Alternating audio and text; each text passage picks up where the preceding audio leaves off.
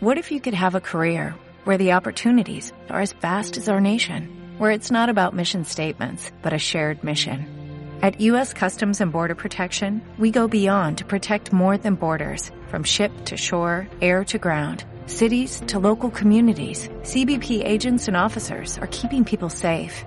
Join U.S. Customs and Border Protection and go beyond for something far greater than yourself.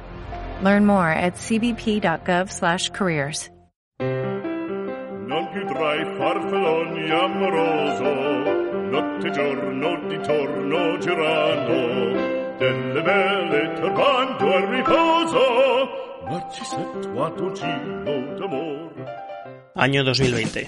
Valeria Surchis, con sus perros Paco y Blondie, un marido y una bambina que no pueden salir de casa, se ve obligada a poner en cuarentena todos sus planes de podcasting debido al confinamiento al que se ha sometido la sociedad para contener un terrible virus. Uno de los más escuchados, italiano Piano Piano, languidece en los rankings de Evox a la espera de nuevos episodios. Pero eso no impide que Valeria se arme de valor y aproveche los paseos perrunos para volver a las andadas y recuperar lo que es suyo.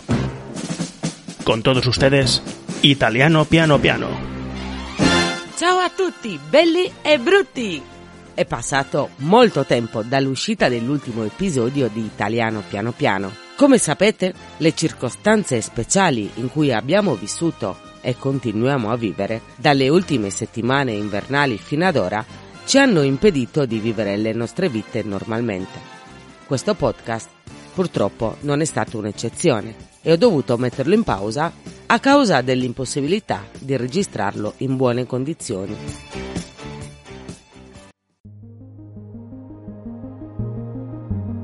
Nel frattempo voi avete continuato ad ascoltare gli episodi precedenti e a partecipare nel gruppo Telegram del podcast. Vi ringrazio per la vostra pazienza e comprensione e soprattutto per essere rimasti lì. Grazie. E approfittando di questa parola, grazie, sapete quali sono i diversi modi che in italiano si usano per rispondere quando qualcuno vi ringrazia? In questo episodio vedremo alcuni di questi modi, così potrete rispondere correttamente quando qualcuno vi dice grazie. Ma prima vi voglio dedicare questo applauso.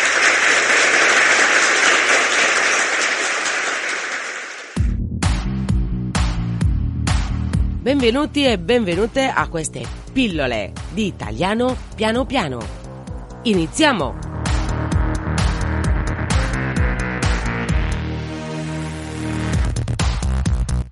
Dieci modi di rispondere quando qualcuno vi dice grazie. Numero 1. Prego. Semplicissimo. Grazie. Prego. Numero 2. Un po' più originale.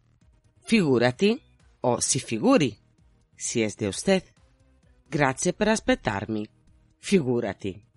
Grazie per aspettare. Si figuri.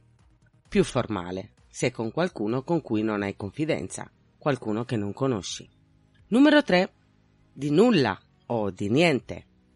Como en español, de nada, niente y nulla son dos palabras che significano nada.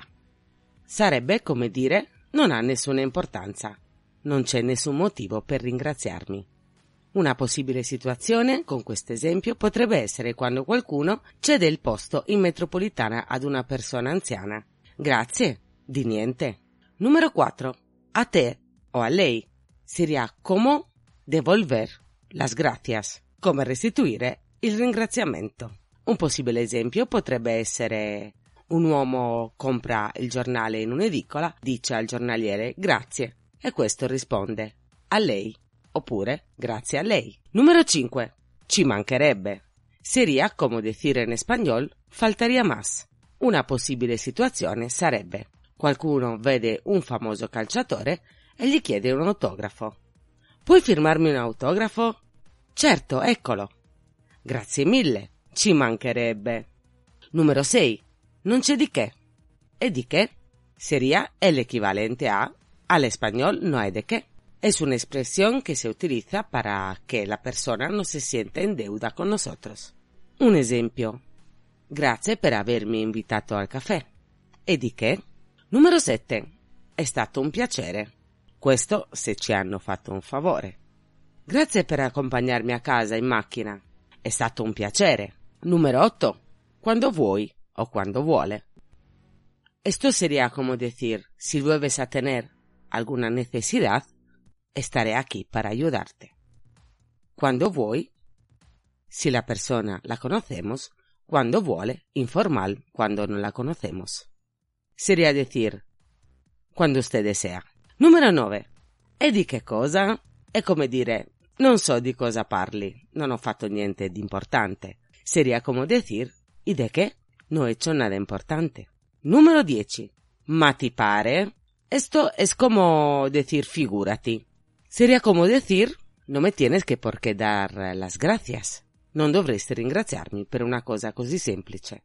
Come potete vedere, ci sono diversi modi per rispondere al ringraziamento secondo la situazione o il motivo per cui ci ringraziano, anche se possiamo usarli in modo intercambiabile. Inoltre, a volte possiamo usarne due di seguito, non più di due. Come esempio, è stato un piacere quando vuoi. Di niente ci mancherebbe. Prego, si figuri. Ma ti pare, ci mancherebbe. E questo è tutto per questo piccolo episodio di ritorno. In caso di dubbi o domande non esitare a scrivere. Puoi farlo nell'email o nel gruppo Telegram di Italiano Piano Piano. Non perderti le prossime pillole di Italiano Piano Piano, fino a quando si potrà tornare alla normalità. A presto, ciao!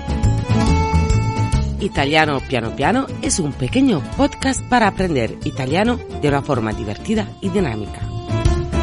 De una idea original de Valeria Surchis, que soy yo, y guion y colaboración de Néstor García. Hasta la próxima.